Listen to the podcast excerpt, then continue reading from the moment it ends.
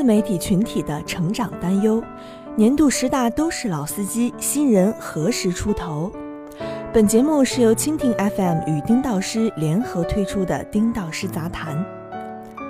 二零一七年十二月十六号，在南京 TMT 的第四届年会上，颁发了二零一七年度中国 TMT 自媒体 TOP 十大奖。本次榜单由浑水自媒体联盟、南京 TMT 和轻博互联网大数据监测平台共同颁发。浑水自媒体联盟为本次大赛提供了一千多个 TMT 领域的自媒体作者。通过大数据计算，我们从文章数、阅读数、点击数、发布平台等八个维度出发，评选出了在中国最具影响力的 TMT 自媒体作者 TOP 十。笔者丁道师有幸获奖，成为十大之一。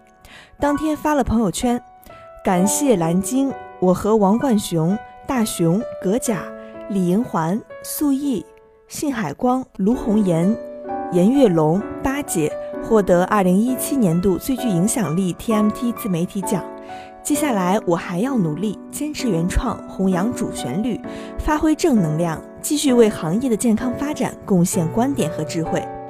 平心而论，相比其他单个媒体平台人为评选的奖项。蓝鲸联合各大机构，通过大数据为主进行分析计算，颁发的年度十大 TMT 自媒体更加的精准，也更具有代表性。获奖人之一的王冠雄也表示，二零一七年度最具影响力 TMT 自媒体大奖都是实至名归的头部科技大 V。实至名归的同时，我们也从十大自媒体的构成上看到自媒体群体成长的担忧。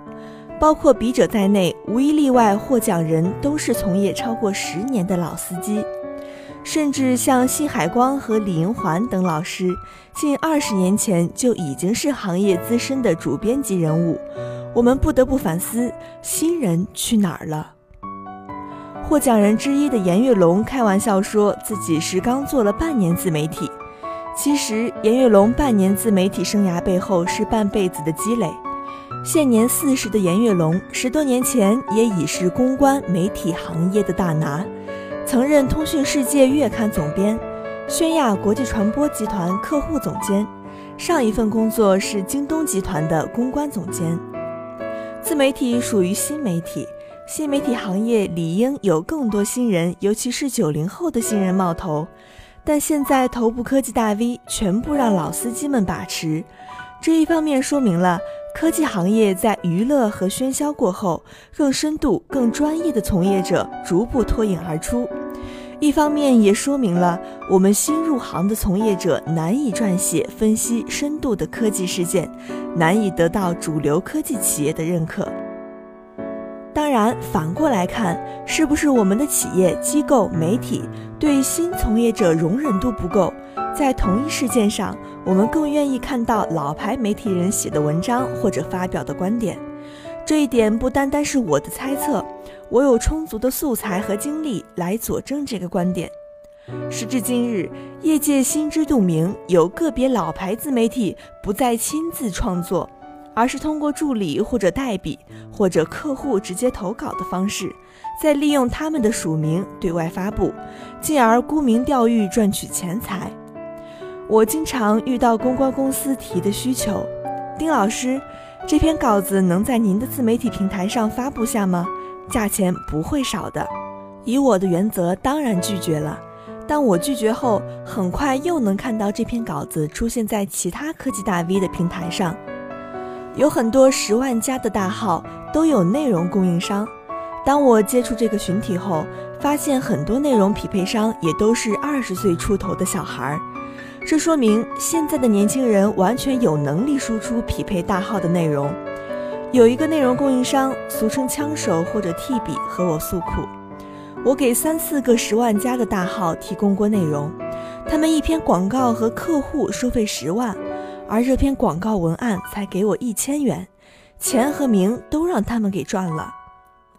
所以我经常给一些移动阅读平台提的建议是。你们张三说补贴三十亿，李四说补贴五十亿，能不能推出一个机制，让那些有实无名的内容生产者脱颖而出呢？如果哪个平台做到了这一点，这个平台就能超越今日头条。可惜的是，目前来看，不管是一点资讯，还是腾讯天天快报，乃至大鱼号、百家号、网易号，在推荐索引或者各种榜单评选上，还是侧重更有名的人写的内容，而不是写得更好的内容。关于这一点，钛媒体正在做一些改变。日前，在钛媒体的一个自媒体作者评选结果上，看到了阿星和倪叔。两个对于行业来说陌生的名字，我真心为这两位点赞。他们是被低估的两位作者。就知名度来看，万能的大熊和王冠雄远比阿星和倪叔有名。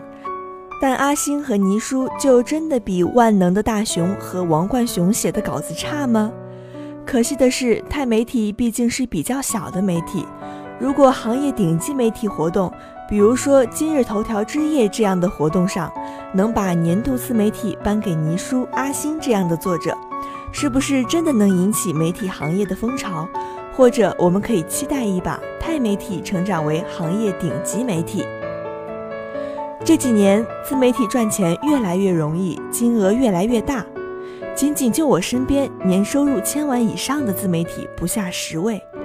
这导致很多成名的自媒体大 V 以赚钱为目的进行内容创作。